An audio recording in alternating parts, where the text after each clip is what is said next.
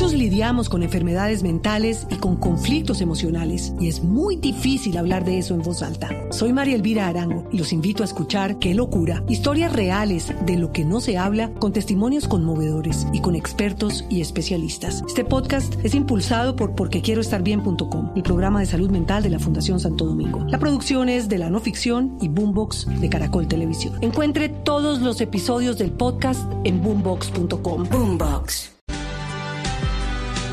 Esta Felipe de meterse a una funeraria y utilizar los ataúdes como escudo en enfrentamientos con la policía, esta no la vimos en los dos meses del paro. No, no, no, no, no, no, no. esto sí es sin antecedentes, ¿no? Lo que, sí, señor. Eh, con una connotación además, eh, yo no sé, Néstor, pues muy raro. Es que, es que robarse unos ataúdes para defenderse, pero eso ya es vandalismo llevado al top ten, ¿no? Sí, señor. Al principio de la tarde de ayer no eran muchos asistentes y en la medida en que pasaron las horas se vuelven enfrentamientos permanentes en Bogotá, en diferentes puntos, igual que en Barranquilla, y Medellín, y Bucaramanga, y Neiva, que quiere decir hay algo sistemático, algo organizado allí en el fondo. El general Jorge Elías Camacho es el comandante de la policía en Bogotá. Muy amablemente nos atiende a esta hora. General Camacho, buenos días. Néstor, eh, buenos días. Toda la mesa de trabajo, muchas gracias por, por la llamada. Gracias, general, a usted por acompañarnos aquí en Blue Radio. ¿Qué fue lo que sucedió con esta funeraria, general? ¿Qué sabe usted? Sí, como usted lo mencionó el día de ayer, eh, de manera inicial ahí en, en el sector de Ulme, se presenta un grupo de jóvenes que al parecer iban a iniciar una marcha. Posteriormente inician agresividad contra los el personal de la fuerza disponible que encontraba acompañándola y fue necesario la intervención, ya que posteriormente su intención es eh, taponar, bloquear eh, la vía que viene de Villavicencio. Esa siempre ha sido eh, la problemática con este grupo que sale en ese sitio. Y dentro de esas mismas actividades ellos salen en, en diferentes lugares y como usted lo menciona, parece una actividad sistemática ya que inician confrontación y lanzamiento de, de elementos contundentes en diferentes lugares como el portal de Udme, el portal de Plaza Américas y en el sector de Country, que vías, eh, igualmente como Molinos, que es otro sitio de afectación que conducen a, hacia Udme. Y allí pues eh, ellos, eh, sin ninguna explicación, ingresan violentamente a una funeraria y se hurtan varios eh, ataúd donde los utilizan para protegerse de el ESMAD cuando tenemos que realizar la intervención. Ese sitio lo dejaron totalmente afectado. Anoche yo miraba los registros ya cuando la SIGIN estaba haciendo los correspondientes toma de las escenas y el lugar de los hechos y muy complicado porque acabaron con todo lo que este establecimiento tenía.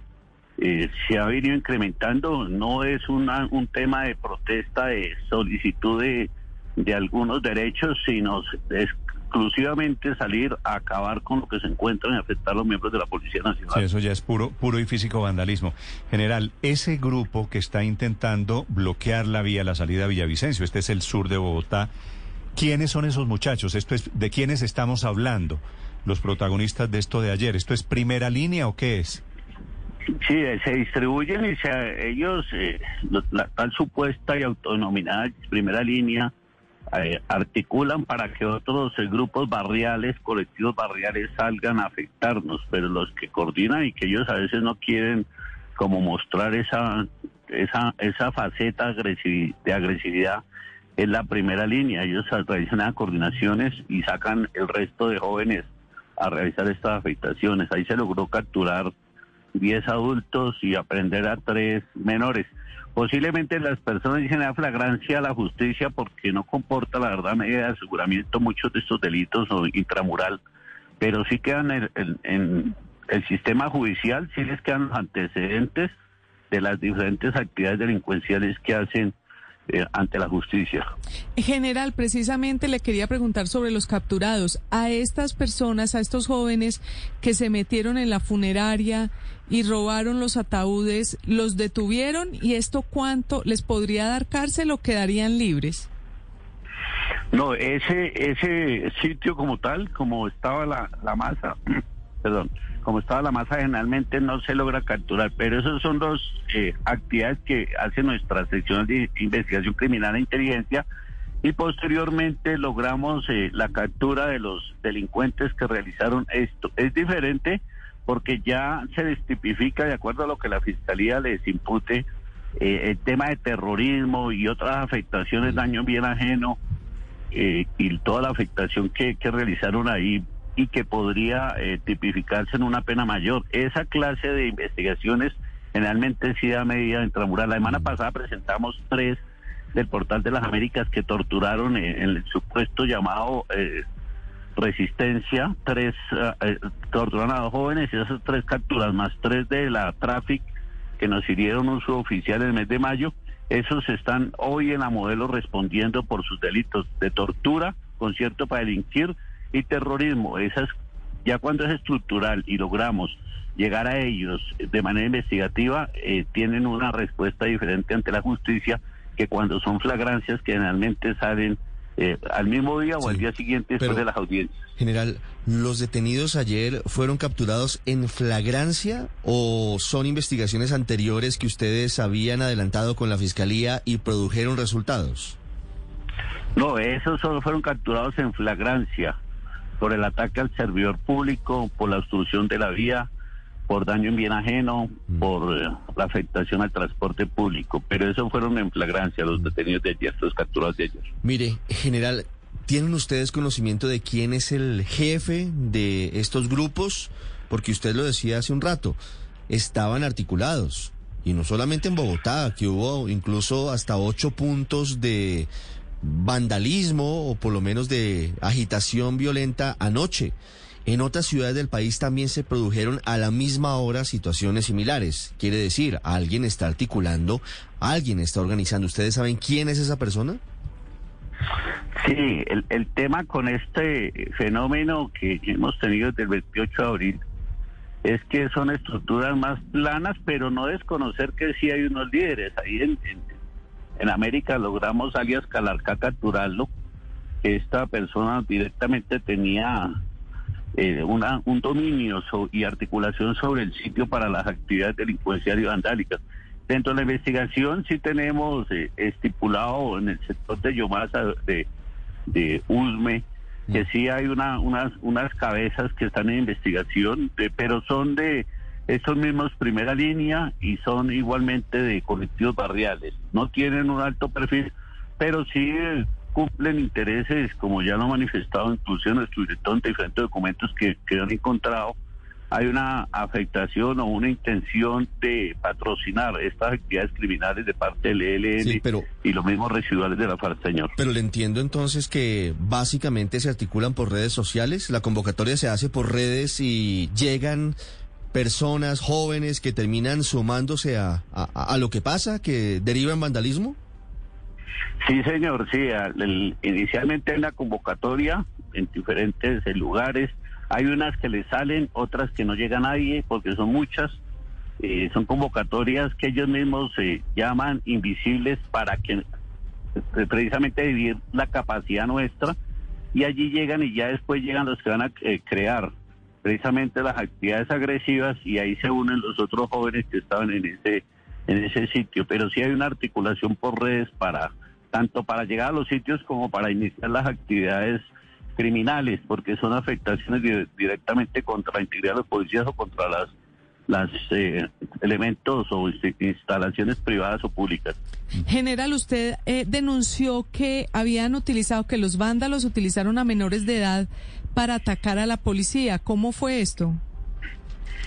Nosotros hemos observado, inclusive en diferentes sitios de donde vienen afectando a la, a la institución, hemos observado que utilizan menores de edad, el uso de menores para lanzarnos eh, las piedras, las bombas molotov. Ellos saben que muchas veces, o casi siempre, cuando logramos aprender a estos menores de la libertad. Ayer lo logramos eh, evidenciar. Tenemos tres que hoy están siendo dejados a disposición de autoridad competente por el grupo de infancia y adolescencia en eh, los diferentes portales, incluso eh, los gestores de la alcaldía en algún momento llamó la atención a un padre de familia que observaba a su hijo lanzándole elementos a los policías y él mismo le contesta que deje precisamente eh, cómo él quiere criar a sus hijos. Eso tenemos investigaciones con infancia y adolescencia también para ver dentro de la misma justicia que podemos hacer con los menores, porque en los diferentes lugares sí están utilizando menores de edad.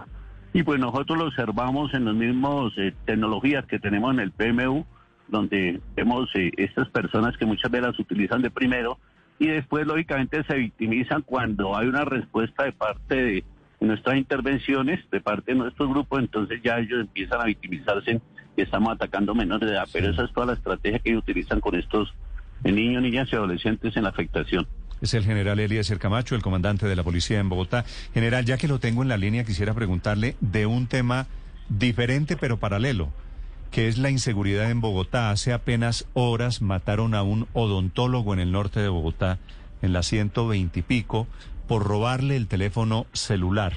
Y denuncias como estas, general, estamos recibiendo todos los días de cómo han crecido los robos, los hurtos callejeros, cómo hay problemas cada vez más eh, rastros de, de inseguridad en Bogotá. ¿Qué está pasando, general Camacho? Sí, como usted lo manifiesta, Néstor, tiene una, sí hay una relación directa con estas actividades que estamos cubriendo y que en algunos momentos eh, pues utilizamos eh, para lograr contener precisamente estas afectaciones.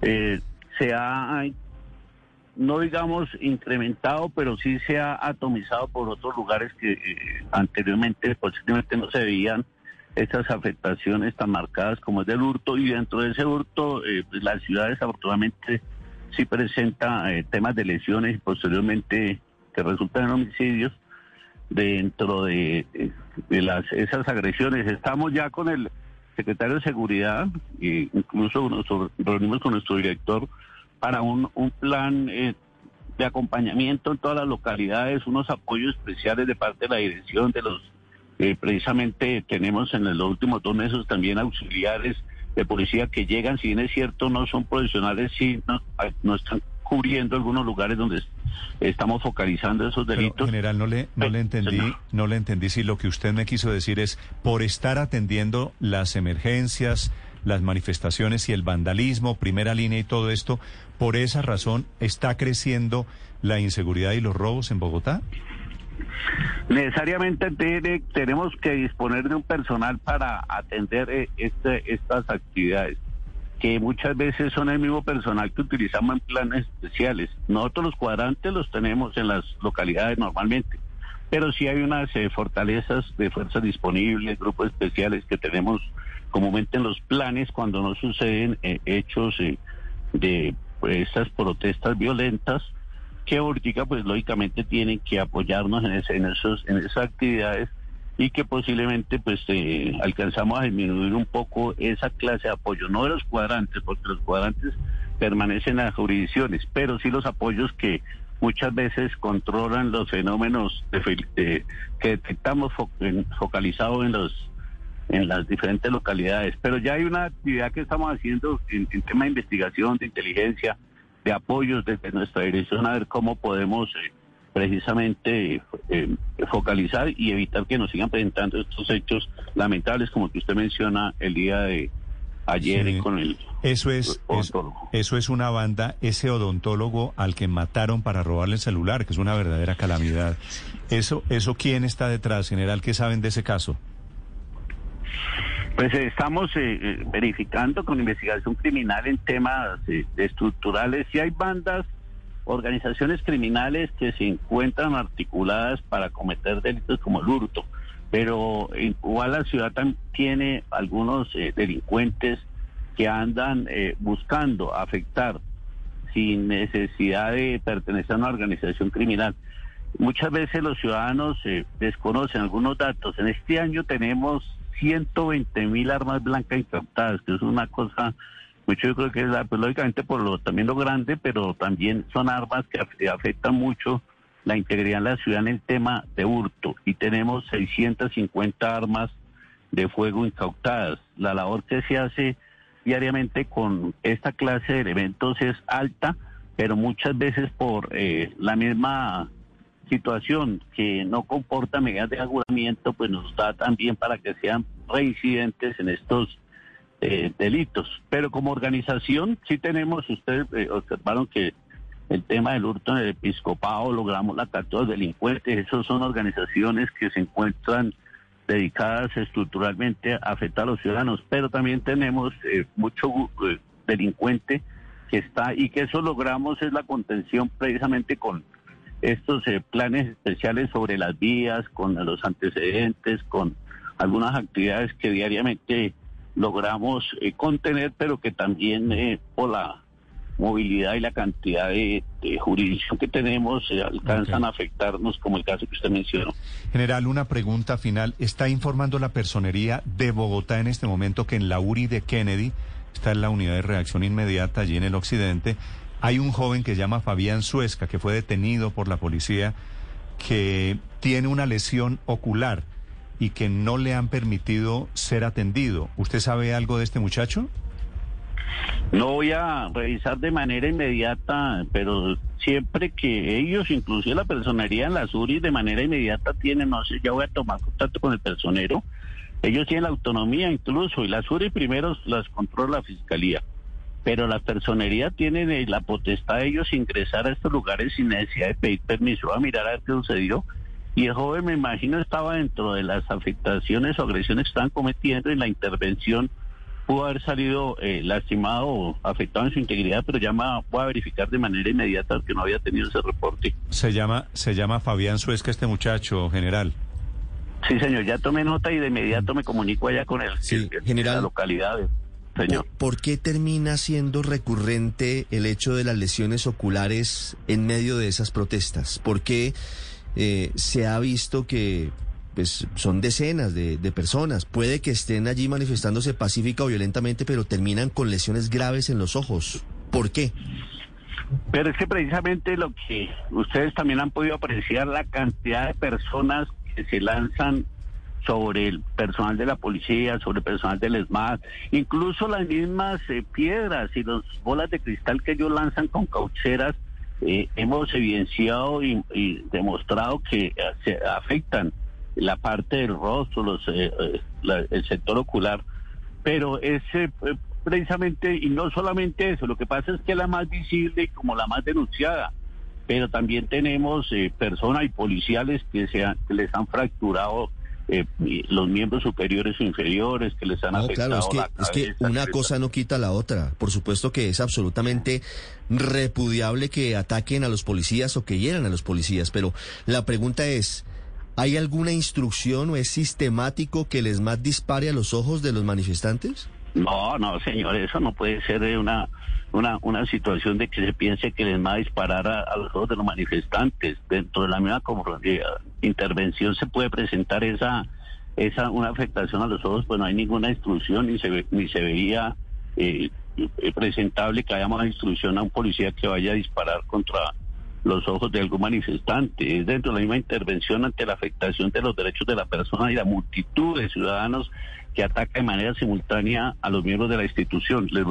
Me gustaría inclusive invitarlos a cualquier momento al PMU en las noches para que ustedes puedan observar la agresividad y la afectación que están sufriendo los policías y que en respuesta necesariamente utilizan las armas menos letales para poder controlar esta, esta afectación. Gracias, general Camacho. Le deseo un feliz día. Bueno, señor, que esté bien. Es el comandante de la Policía de Bogotá, el general Eliezer Camacho, el reporte sobre los disturbios de las últimas horas. Muchos lidiamos con enfermedades mentales y con conflictos emocionales, y es muy difícil hablar de eso en voz alta. Soy María Elvira Arango y los invito a escuchar Qué locura, historias reales de lo que no se habla, con testimonios conmovedores y con expertos y especialistas. Este podcast es impulsado por porquequieroestarbien.com, el programa de salud mental de la Fundación Santo Domingo. La producción es de la no ficción y Boombox de Caracol Televisión. Todos los episodios del podcast en boombox.com. Boombox.